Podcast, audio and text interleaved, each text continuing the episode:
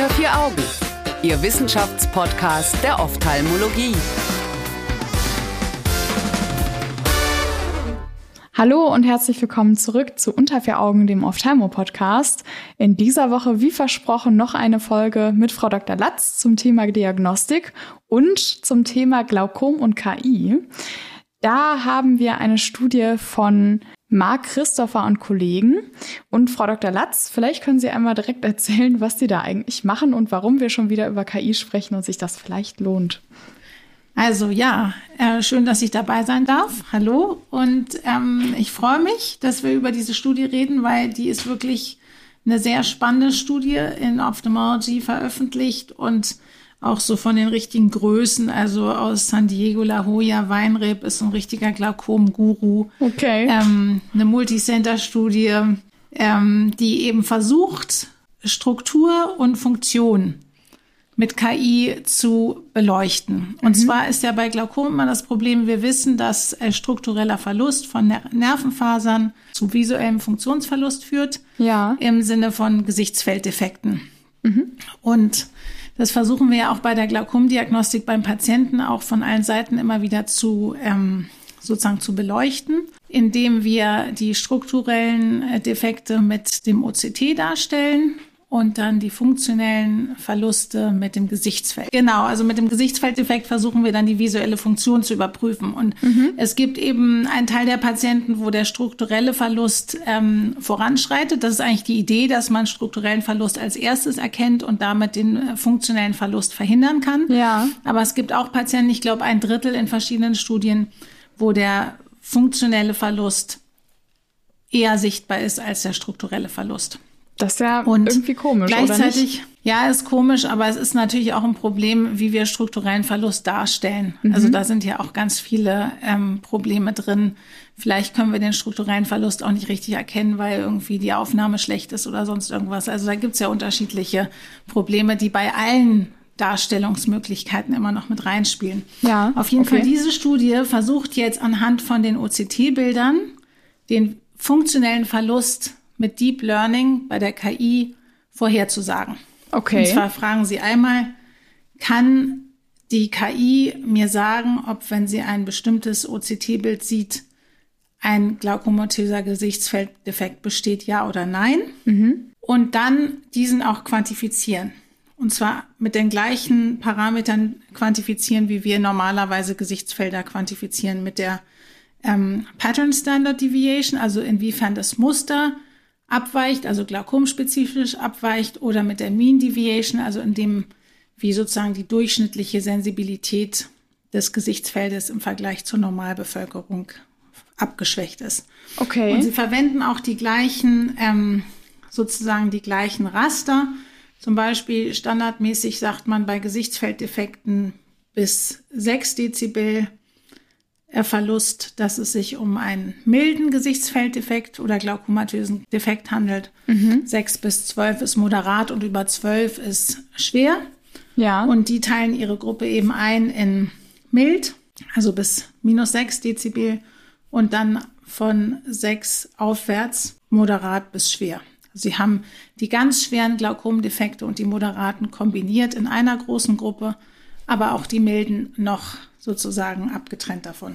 Und äh, das Tolle daran ist, dass sie eben anhand von ihren OCT-Bildern feststellen können, die, die, also die trainiert sind, die durch die KI oder anhand der trainierten KI mhm. kann die, anhand der OCT-Bilder kann die trainierte KI. So wird ein Schuh draus, genau. Ja, man muss sich überlegen, man personifiziert die KI natürlich auch immer, was völlig falsch ist. Aber auf jeden Fall kann Noch. die trainierte KI kann die trainierte KI feststellen, ähm, bei welchen Bildern ein Gesichtsfelddefekt besteht, der glaukomatös ist und den auch quantifizieren und auch zuordnen, also in verschiedene Regionen zuordnen. Also ohne dass es ein Gesichtsfeld gesehen hat, wissen die das dann anhand vom Papillen-OCT. Genau. Also es wurde trainiert mit Paaren, mhm. mit Paaren von Gesichtsfeld und OCT. Und äh, dann wurde es überprüft mit anderen Paaren und dann wurde es getestet und ähm, die hatten, glaube ich, insgesamt 9.765 Paare von Gesichtsfeld und OCT. Das ist schon echt viel, oder ist das wenig bei sowas? Nee, das ist sehr viel. Das ist sehr viel. Deswegen, das ist eine richtig große, schwere und also fundamental interessante Studie, muss man wirklich sagen. Hier versuchen Sie uns zu merken. ja, ja, ich glaube, die ist schon, die ist schon sehr interessant. ja, ja, tun Sie das. okay. Ja, weil vor allen Dingen auch, wir wissen ja auch, wie nervig Gesichtsfelder sind für ja. alle. Also für den Ablauf in der Praxis. Sie sind mhm. zeitaufwendig, sie sind benutzerabhängig, sie sind abhängig davon, wie wach ist der Patient. Sie sind für die Patienten total frustran, weil die ja gerade die Threshold-Gesichtsfelder, die testen ja immer um den Punkt, wo der Patient gerade nichts mehr sieht. Ja. Also etwas drunter und etwas drüber, um eigentlich ein bisschen auch die Zeit zu beschleunigen, bis man überhaupt eine Aussage treffen kann, mhm. ob der Patient ein Licht gesehen hat oder nicht. Aber dadurch sind die Gesichtsfelder für alle Beteiligten immer extrem unangenehm. Ja. Dann sind sie auch sehr variabel. Es gibt sehr unterschiedliche Gesichtsfelder. Es gibt viele Gesichtsfelder, die man sieht und beim wiederholten Male sind sie wieder anders. Ja. Und ähm, insofern, wenn man das mit so einem ganz objektiven Bild und dann der, der KI trainierten Software analysieren könnte und damit die Anzahl der Gesichtsfelder reduzieren könnte oder auch den Nutzen von den Gesichtsfeldern erhöhen könnte, dann wäre das schon wirklich ein ganz großer Veränderungsfaktor in der Praxis. Würde das dann zum Beispiel auch heißen, dass man weniger Gesichtsfelder machen muss? Ja, also das besprechen die ganz gut in ihrer Studie. Die sagen zum Beispiel, wenn man ein ähm, Bild hat, also ein OCT hat und anhand dessen sagen kann, das Gesichtsfeld hat sich wahrscheinlich nicht verändert, würde man vielleicht auf ein Gesichtsfeld verzichten können. Ja. Und wenn die KI jetzt vorschlagen würde, nee, hier besteht aber das, doch der Verdacht, dass es sich verschlechtert hat, dann würde man vielleicht das Gesichtsfeld etwas früher machen. Mhm und wiederholen. Ja. Also man könnte es wahrscheinlich gezielter einsetzen. Denken Sie denn, dass das auf die Art und Weise den Weg in die Praxis findet oder? Ja, aber es ist noch ein relativ weiter Weg, weil zum Beispiel bei dem ähm, OCT von Zeiss sind nur 280 Patienten als Normalpopulation hinterlegt, mit denen wir unsere normalen Bilder vergleichen. Hm. Und mhm. bis quasi diese Software, die dort entwickelt wurde, oder die dort angewandt wurde, wirklich in den Endgeräten landet, ja.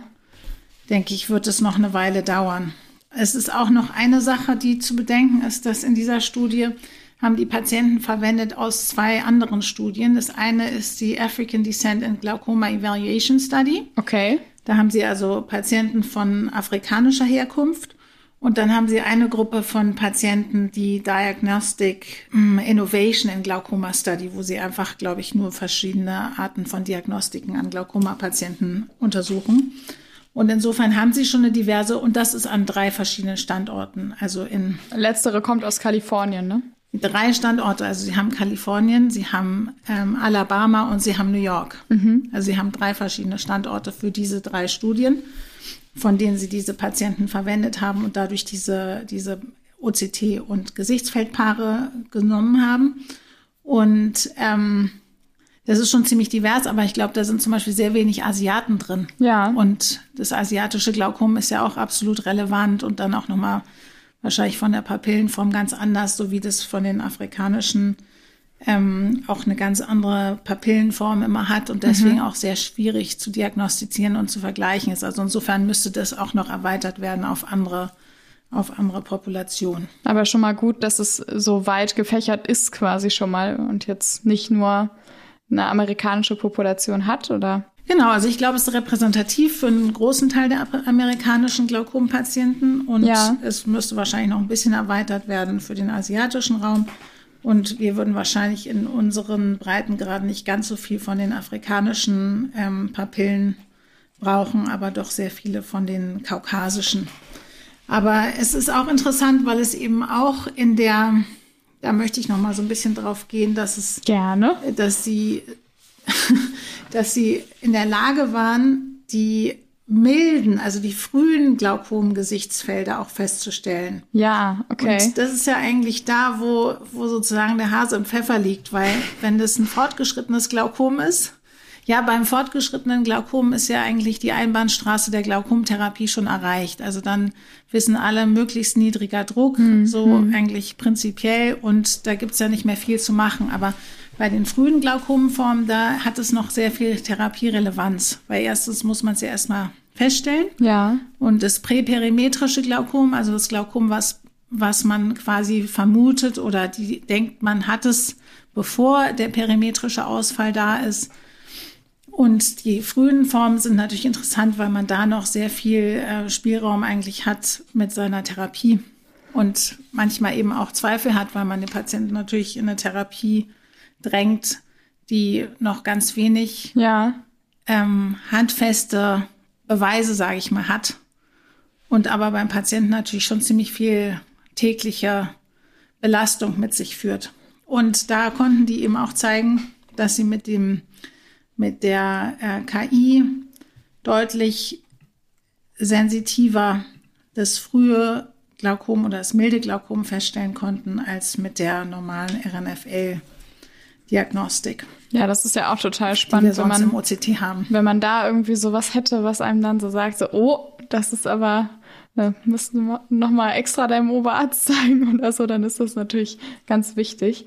Ähm, das wäre natürlich sehr schön, wenn es, es gibt da auch noch eine andere Sache, die interessant ist. Die haben sich nämlich drei verschiedene ähm, drei verschiedene Bilder von den von den Papillen angeschaut. Genau, richtig. Also die haben einmal die RNFL Dicke angeschaut. Ja. Das ist eigentlich das, was wir auch ein bisschen anschauen, wenn wir die RNFL-Kartografie ähm, anschauen, die sozusagen um den Sehnerven herum dargestellt wird in mhm. verschiedenen OCT-Darstellungen, Glaukom-OCT-Darstellungen.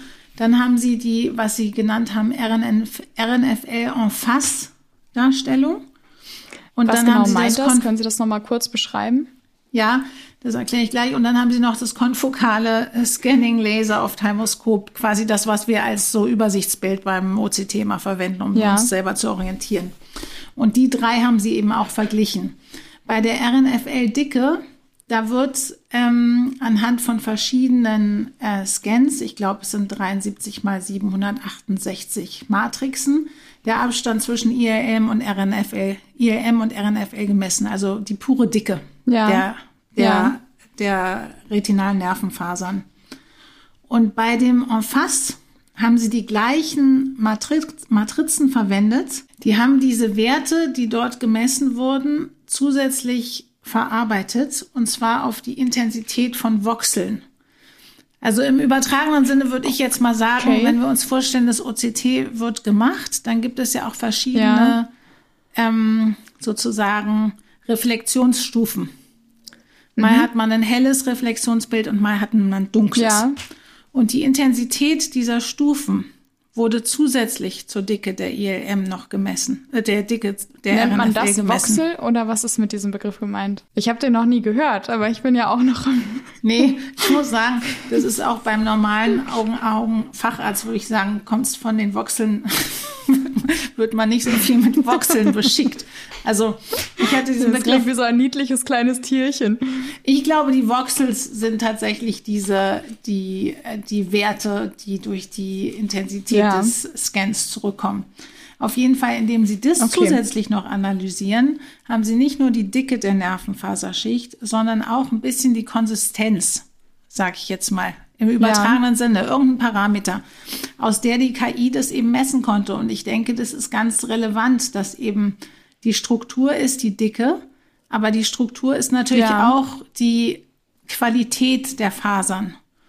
Hm, Und offensichtlich hm. kann die KI anhand von diesen Voxeln zusätzlich noch die Qualität der RNFL besser erkennen. Und deswegen waren die En-Face-Analysen den anderen Techno also den anderen Darstellungen oder Messungen statistisch signifikant überlegen. Und das machen wir eigentlich gar nicht. Das machen wir Alltag normalerweise gar nicht. Wir haben diese Voxel ja. Computation haben wir nicht. Wir haben immer nur die Dicke. Vielleicht sollten wir uns das Wort doch mal merken. wir wollen Voxel Computation. Ja. genau. Also das fand ich auch wirklich interessant und das zeigt einfach, dass man bei KI ist es ja auch häufig so, dass die, wenn die selber was gelernt hat, was verwendet, was jetzt dem Außenstehenden gar nicht unbedingt klar ist, worauf das beruht. Ja. Das haben sie auch ja. versucht, ein bisschen zu lüften, indem sie zusätzlich verschiedene Areale äh, verblendet haben, um dann zu erkennen, welche verblendeten Areale haben einen besonderen Impact auf das, auf das Ergebnis und so weiter. Ich möchte jetzt nicht zu sehr ins Detail gehen, aber auf jeden Fall zeigt. Ja, die haben das sehr, sehr aufwendig gemacht. Ja. Kann man sehr gerne nachlesen. Wir verlinken die ja auch wie immer. Ja.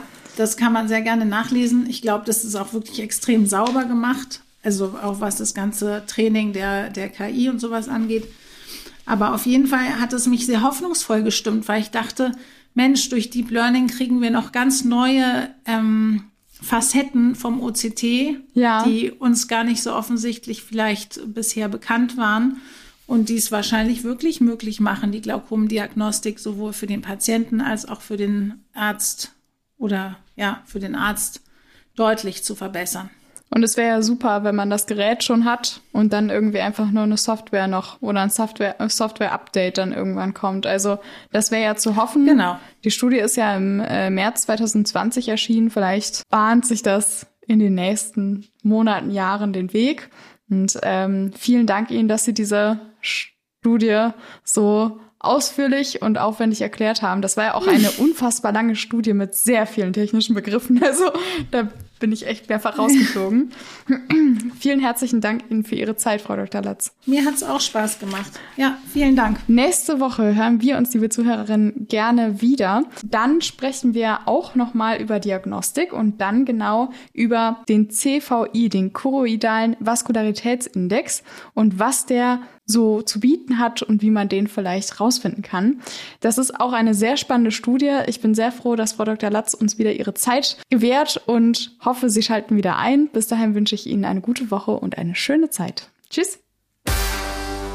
Unter vier Augen. Eine Produktion der CareCom GmbH unter der Leitung von Prof. Dr. Alireza Mirshahi und Tobias Kesting.